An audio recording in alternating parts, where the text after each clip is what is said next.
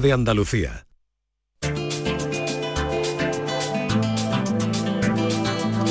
En Canal Sur Radio, Destino Andalucía, con Eduardo Ramos.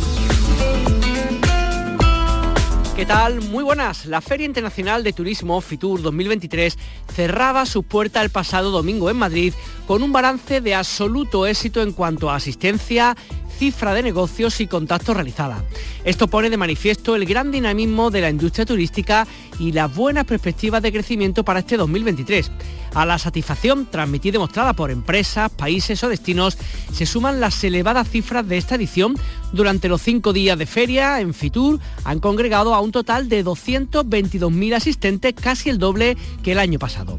La semana pasada, en este espacio en Destino Andalucía, les contábamos algunas de las propuestas presentadas desde nuestra comunidad autónoma, pero lógicamente nos quedaron muchas experiencias, propuestas y alternativas que por cuestiones de tiempo no pudimos contarles, así que en los próximos 30 minutos seguimos describiendo algunas de las propuestas turísticas que desde nuestras ocho provincias se han presentado en la Feria Madrileña. Destino Andalucía en Canal Sur Radio y Radio Andalucía Información con Eduardo Ramos.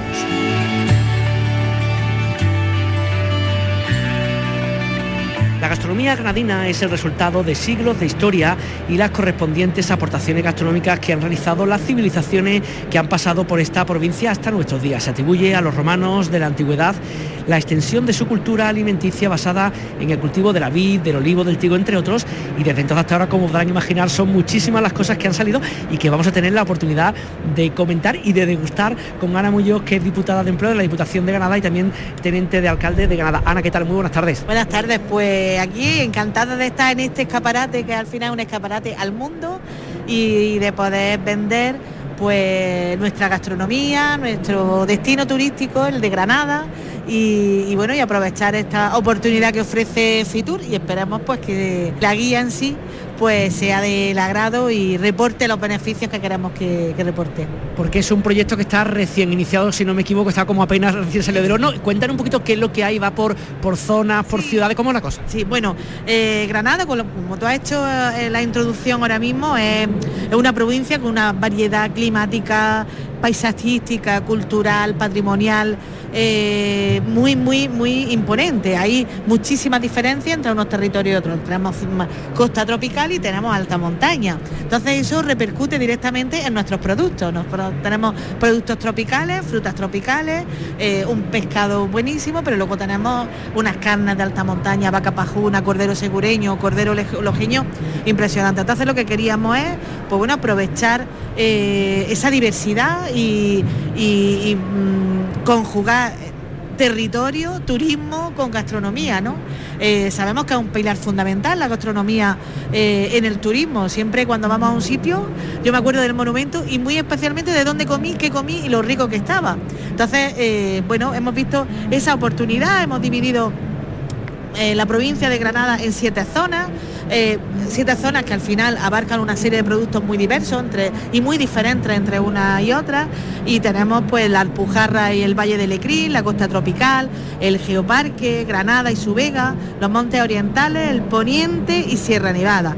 Y lo que queremos es que en cada, eh, con esta guía eh, presentamos y facilitamos esa información de estos territorios, pues el destino de su, qué principales eh, atractivos turísticos tienen, qué productos son característicos de esa zona, qué recetas se hacen tradicionales en cada una de esas siete zonas, dónde degustar, dónde comprar, dónde alojarse, eh, experiencia agrogastroturística, es decir, un compendio absoluto eh, de información que entendemos muy fácil, muy relevante para el turista o para cualquier visitante que quería preguntarte, viendo esta guía gastronómica que tenemos delante, entendemos que es como una sinopsis, vemos como códigos QR, aquellas personas que nos escuchen desde toda Andalucía y en Canadá especialmente, por supuesto, ¿cómo hacen? ¿Se meten en la página web, se descargan cada zona, como un poco la forma en la cual podemos los usuarios operar con esta, con esta guía que estés presentando? Bueno, hemos hecho un pequeño muestra en papel para la feria porque se lleve la información, pero hemos apostado porque sea una, una guía digital que esté, está eh, en la página de Sabor Granada, es eh, guía gastronómica.saborgranada.es y es, tiene un desplegable muy fácil. De esta manera se puede actualizar constantemente, se pueden meter nuevos eh, establecimientos hoteleros, nuevos restaurantes, nuevas recetas y es tan fácil como eso. Una vez que se meta en guía gastronómica.saborgranada.es pues eh, te va a llevar a esta guía gastronómica, el desplegable de las siete eh, zonas. En cada una de las zonas, pues lo que he comentado antes, los, los, los productos, las recetas, los establecimientos, los digamos, la relevancia turística, los monumentos y, con esto pues creo que se le da, como decía, una información muy básica y muy sencilla que más está pensando que Granada por sí tiene, bueno, tiene un nombre a lo largo de su historia que tampoco hace falta promocionarla mucho, aunque no está de más recordarlo, ¿no? Estamos justo enfrente de la Alhambra, por ejemplo, ¿no? Entre otras, entre otras cosas tan maravillosas de la provincia, pero quizás también el tema de la gastronomía es para atraer a, ese otro público, o al mismo público que venía antes, pero ese otro público que busque también los encantos de la tierra que se come, que eso también lo llevamos nuestra, en nuestro espíritu, ¿no? Un destino gastronómico. Nosotros queremos convertir Granada también en un destino gastronómico, porque eh, hay provincias eh, que destacan por un producto estrella y, se nos viene muchísimo a la cabeza. Pero es que Granada, con esa diversidad de, clima, de territorio, pues tiene muchísimos productos que hacen que sea una provincia también muy diversa a la hora de, bueno, de hacer un, turismo gastronómico, de deleitarse y de saborear pues productos que además de saludables, pero bueno, como tenemos aquí, estamos en Fitur y tenemos el escaparate, es que eh, puedes comerte un chuletón de vaca pajuna de la zona norte de Granada, exquisita, o una pierna de cordero segureño, o, bueno, y terminar con un postre, un sorbete de mango de la costa. Y está todo en esta provincia, ¿no? Esa provincia que hay hace que estés esquiando en la sierra o haciendo senderismo en la sierra, que es alta montaña, 3.000, y en media hora estés en la costa, ¿no? Pero es que es así. Totalmente. Oye, imaginamos que ya no es solamente para un público granadino andaluz, que también lo es, sino que también es para un público internacional, ¿no? Esta guía. Esta guía, de hecho, además, en esta primera edición, está eh, en inglés también, ofrecemos esa posibilidad y eh, seguramente pues ampliaremos eh, próximamente a, otros idiomas, ¿no? Porque nosotros también tenemos, bueno, que, que las expectativas de ese turismo que viene de de fuera, de los países de, Europa, de Asia y queremos facilitar también, bueno, pues esa gente, un turismo de calidad que viene buscando excelencia, la gastronomía es parte, parte de ello. Eh, pues Ana Muñoz, muchísimas gracias por presentarnos esta guía gastronómica de Granada. Un saludo. Muchas gracias. Turismo, viajes, ocio, escapadas. Destino Andalucía.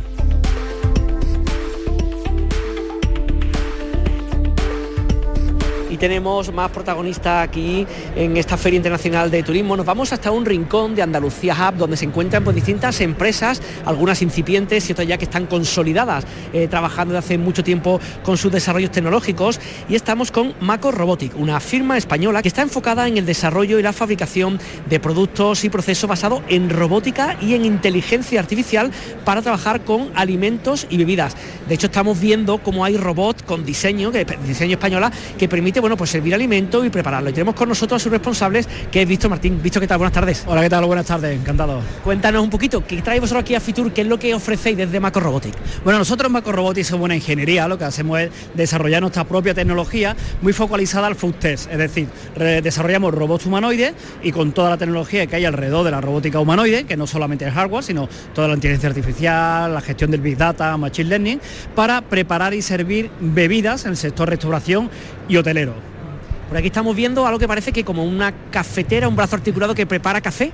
Exactamente, lo que estamos viendo aquí es un piloto que estamos desarrollando junto con el LEP, el Portugal, para luego integrarlo en toda Europa y consiste en un robot que te puede preparar el café recién hecho, mezclarte los granos, eh, molerlo y prepararlo exactamente según tus gustos.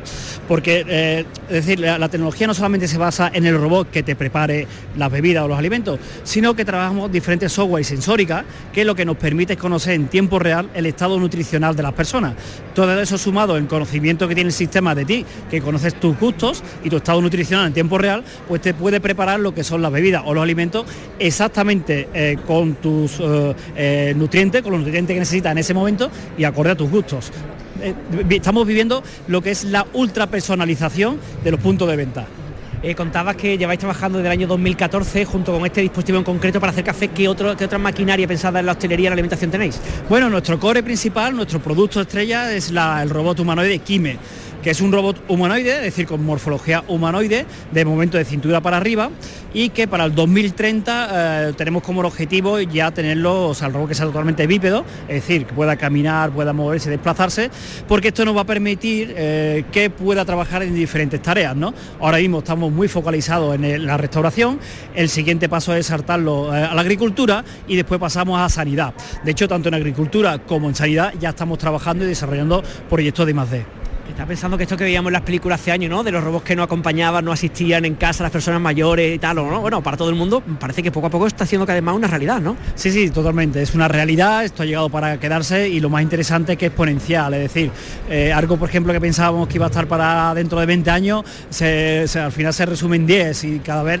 el desarrollo tecnológico nos permite que reduzcamos los tiempos de desarrollo y sobre todo los costes. Nosotros lo que pretendemos no es que repitan operaciones, sino que tengan capacidad de decidir y para eso tienen que ser autónomos, eh, no solamente en movimiento, sino también en, digamos, en pensamientos, ¿no? capacidad de decidir. Oye, para aquellos que no escuchen, tanto a nivel individual, doméstico, como a nivel empresarial, ¿vuestros productos ya pueden verse, pueden adquirirse ahí, están desarrollados físicamente en algún sitio? Sí, sí, ya lo estamos comercializando y tenemos en Sevilla, tenemos en Cerveza Guadalquivir, que es una cerveza artesanal, que tiene un restaurante, se llama Jaleo, pues ya tiene uno de los robots, tenemos otro robot en, bueno, con Mao San Miguel, estamos trabajando, tiene otro de nuestros robots aquí en Madrid, eh, estamos trabajando con Nestlé para Portugal y España, y, pero principalmente nuestro mercado a día de hoy está fuera de España. Donde más robots tenemos integrados es Portugal, Holanda y Alemania. O que sí es cierto que ahora el mercado nacional ya se está animando y estamos empezando a notar que bueno, el sector restauración necesita de estos sistemas y además se lo puede permitir porque al final son,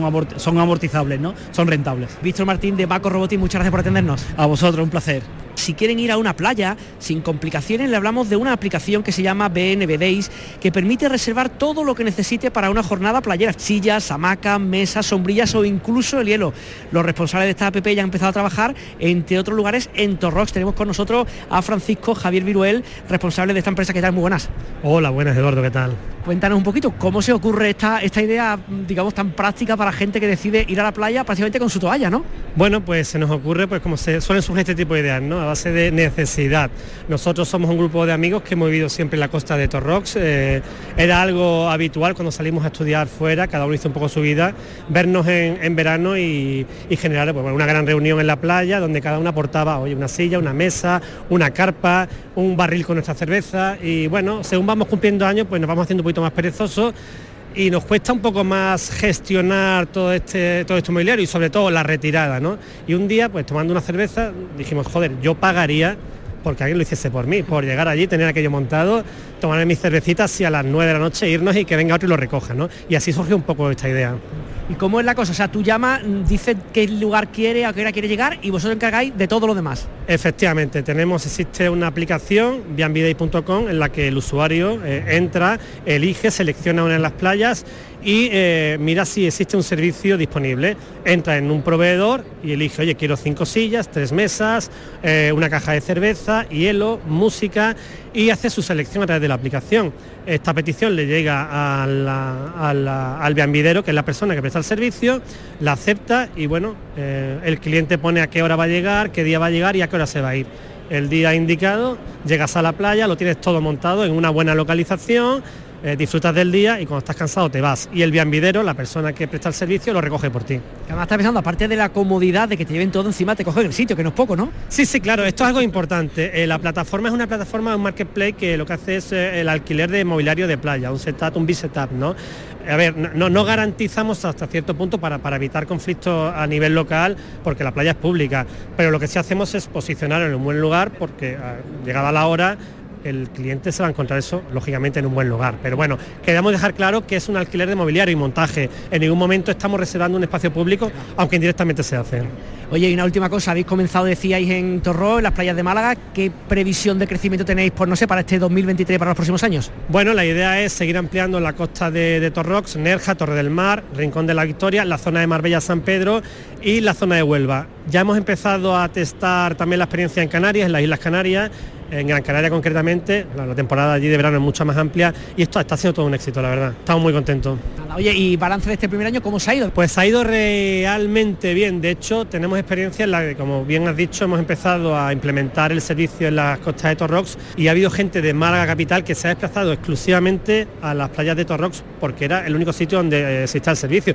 Y lo importante sobre todo es que es un, un servicio que suele repetir la gente, por lo tanto damos por hecho que es todo un éxito en ese sentido. Oye, ¿y quieres preguntar los precios? ¿De cuánto estamos hablando? ¿De qué rango de precios? Los precios son muy económicos y sobre todo eh, adaptados a cada necesidad.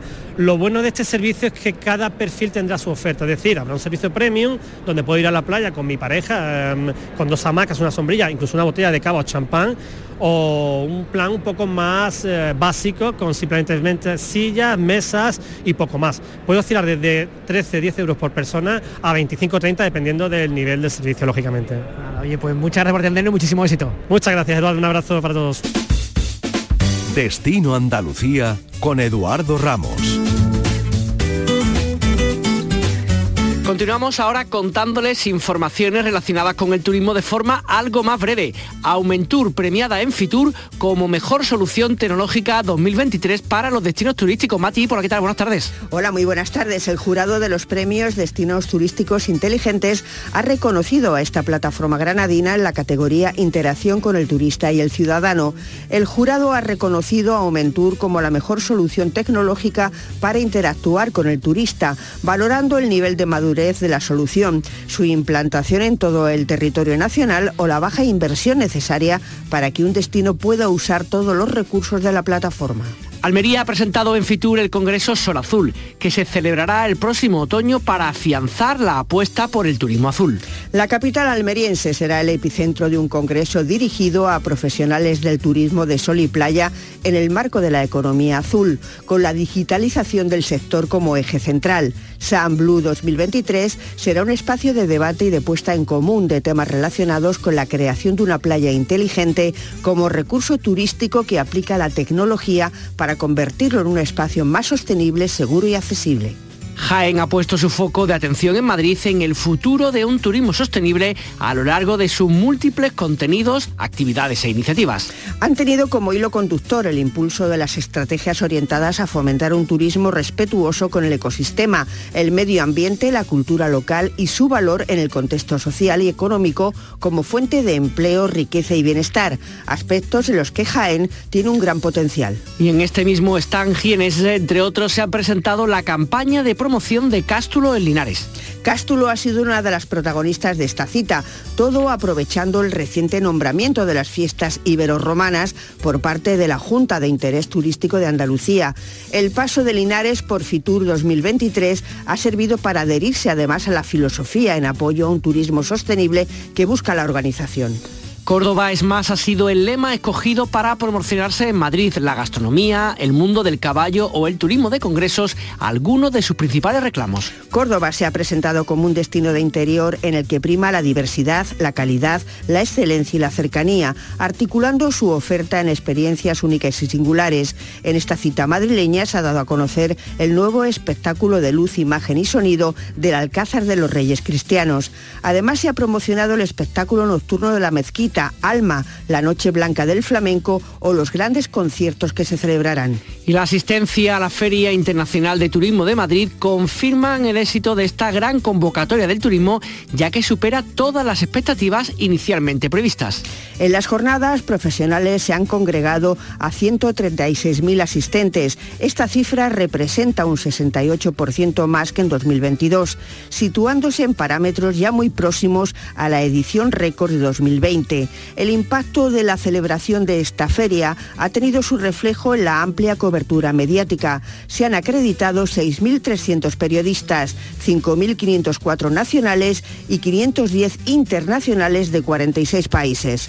El fin de semana la asistencia de público general ha superado las 80.000 visitas. Se estima que todo este movimiento ha generado un impacto en la economía madrileña de aproximadamente 400 millones de euros. Y Airbnb ha publicado un ranking sobre las búsquedas para alojarse. El gigante del alojamiento vacacional ha publicado la lista de ciudades que más interés generan entre los usuarios de cara a 2023 y Málaga está a la cabeza. Alicia Pérez, ¿qué tal? Buenas tardes. ¿Qué tal? Muy buenas tardes. Ni París, ni Tokio, ni Roma. El turista internacional elige Málaga en primer lugar. La capital, de hecho, es la ciudad más solicitada en esa web del buscador de alojamientos vacacionales que todos hemos usado en alguna ocasión. Estaba en tercer lugar hace tan solo un año, pero ya sabemos, el sol que hace a Málaga imbatible. Fíjate lo que nos dicen los turistas extranjeros que hemos encontrado por la calle. Tengo un amigo que vive aquí y buscaba un lugar soleado.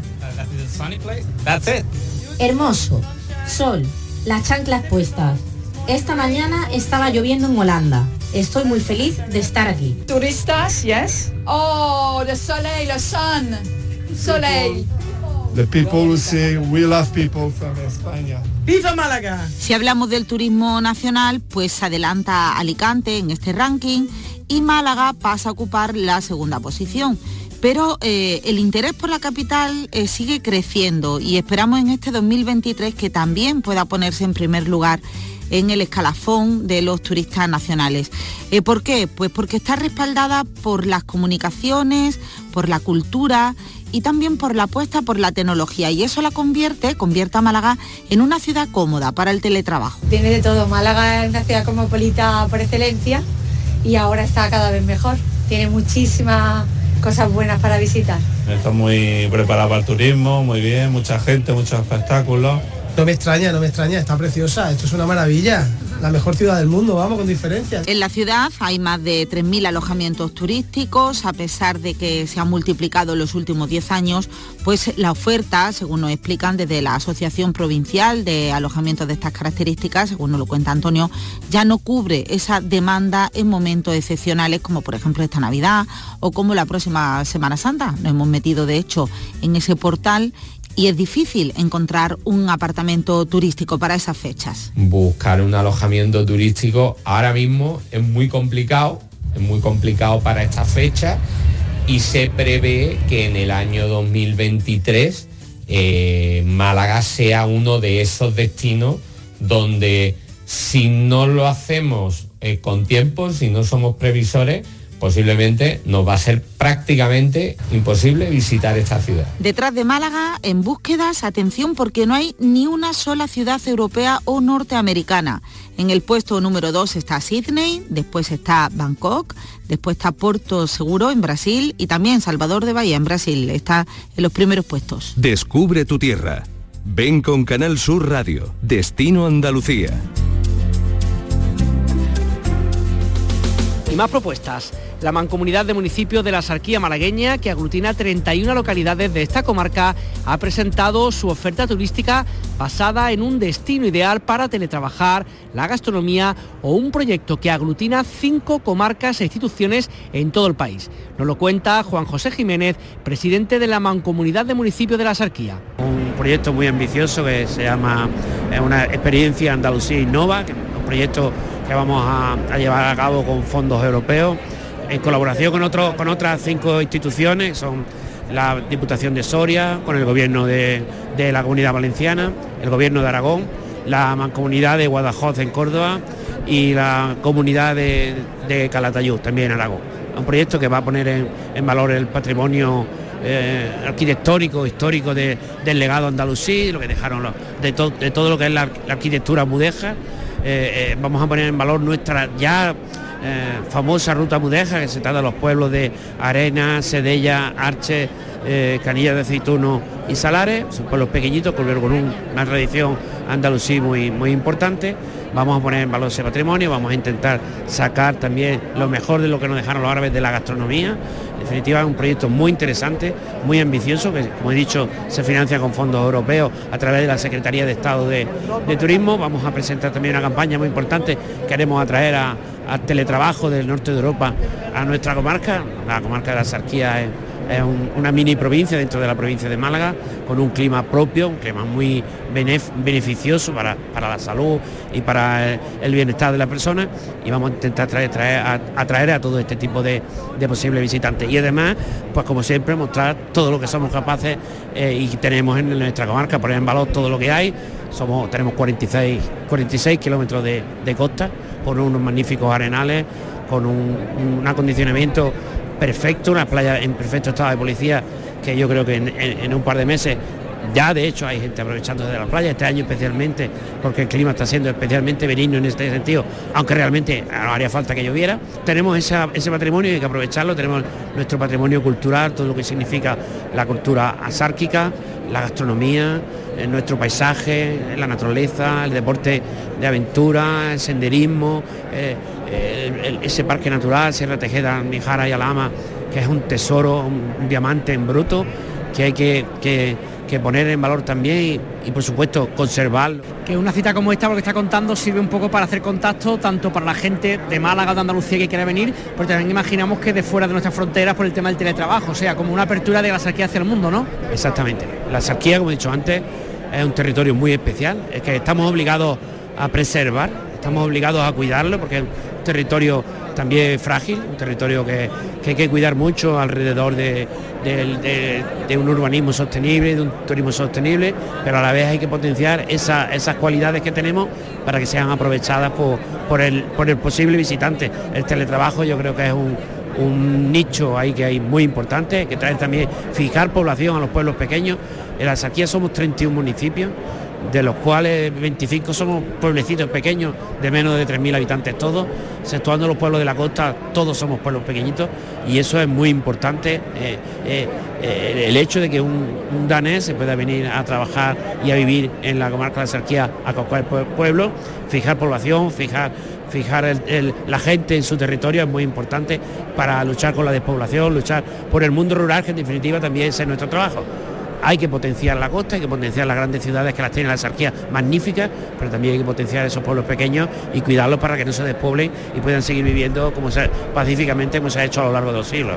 Soy alcalde de un pueblo, yo soy alcalde de la Viñuela, el oasis de la sarquía. Tenemos un, proyecto muy ambicioso también en, colaboración con la Diputación Provincial de Málaga y, el Ayuntamiento de Periana, el municipio de Periana, puesto que el embalse tiene una parte, la parte norte del embalse también ocupa un territorio del municipio de Periana, tenemos un proyecto muy importante de revalorización de todo el entorno. Estamos repoblando el embalse con más de 35.000 árboles, ahora en este mismo momento se está haciendo ese trabajo, se va a poner en valor toda la, la senda litoral del embalse de máximo de máximo nivel para mm, hacer unos miradores, vamos a hacer una plataforma flotante que cruzará el embalse para que la gente pueda cruzar el, embalse andando, en fin, un proyecto muy ambicioso, tiene otra, otra mucha, muchos atractivos que queremos presentar como es toda nuestra gastronomía, con una degustación de frutos subtropicales, de aguacate, de mango y de guacamole para ver también lo que somos capaces de hacer, lo que somos capaces de poner en valor. Muchísimas gracias. Muchísimas gracias a vosotros. Vamos con nuestra propuesta musical para esta semana, como siempre nos la trae nuestro compañero Fernando Ariza. ¿Qué tal? Muy buenas. Hola Edu, nos vamos a quedar en Córdoba porque esta noche de viernes, aunque en la calle hace un poco de frío, dentro de la Salangar, en la capital cordobesa, va a hacer mucho calor. Los sevillanos full van a arrancar ahí su gira de despedida de los escenarios. La han llamado Desconexión y van a poner fin con ella a una carrera que comenzó hace una década y que alcanzó su momento álgido con la publicación del disco Capadocia en 2018. Mm, Full practica un sonido indie muy estándar y además de en Córdoba, pues van a actuar en esta despedida en Madrid, Valencia, Granada, Alicante y van a cerrar en su ciudad, en Sevilla, el 25 de febrero. Y con esta música de la banda sevillana acabamos Destino Andalucía que disfruten y sigan conociendo nuestra tierra. Nos encontramos aquí en Canal Sur Radio y en Radio Andalucía Información la semana que viene. Esperaré a llegar, esperaré a que estés de palabra ausente, tan indecente, tan como siempre.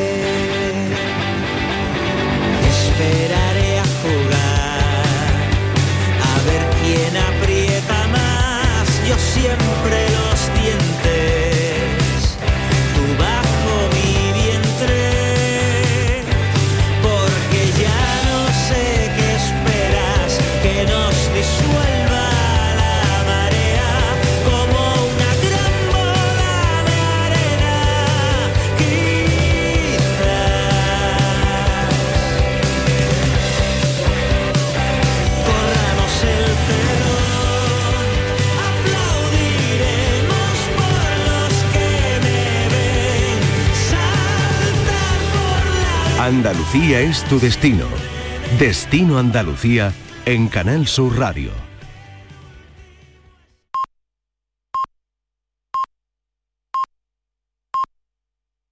Andalucía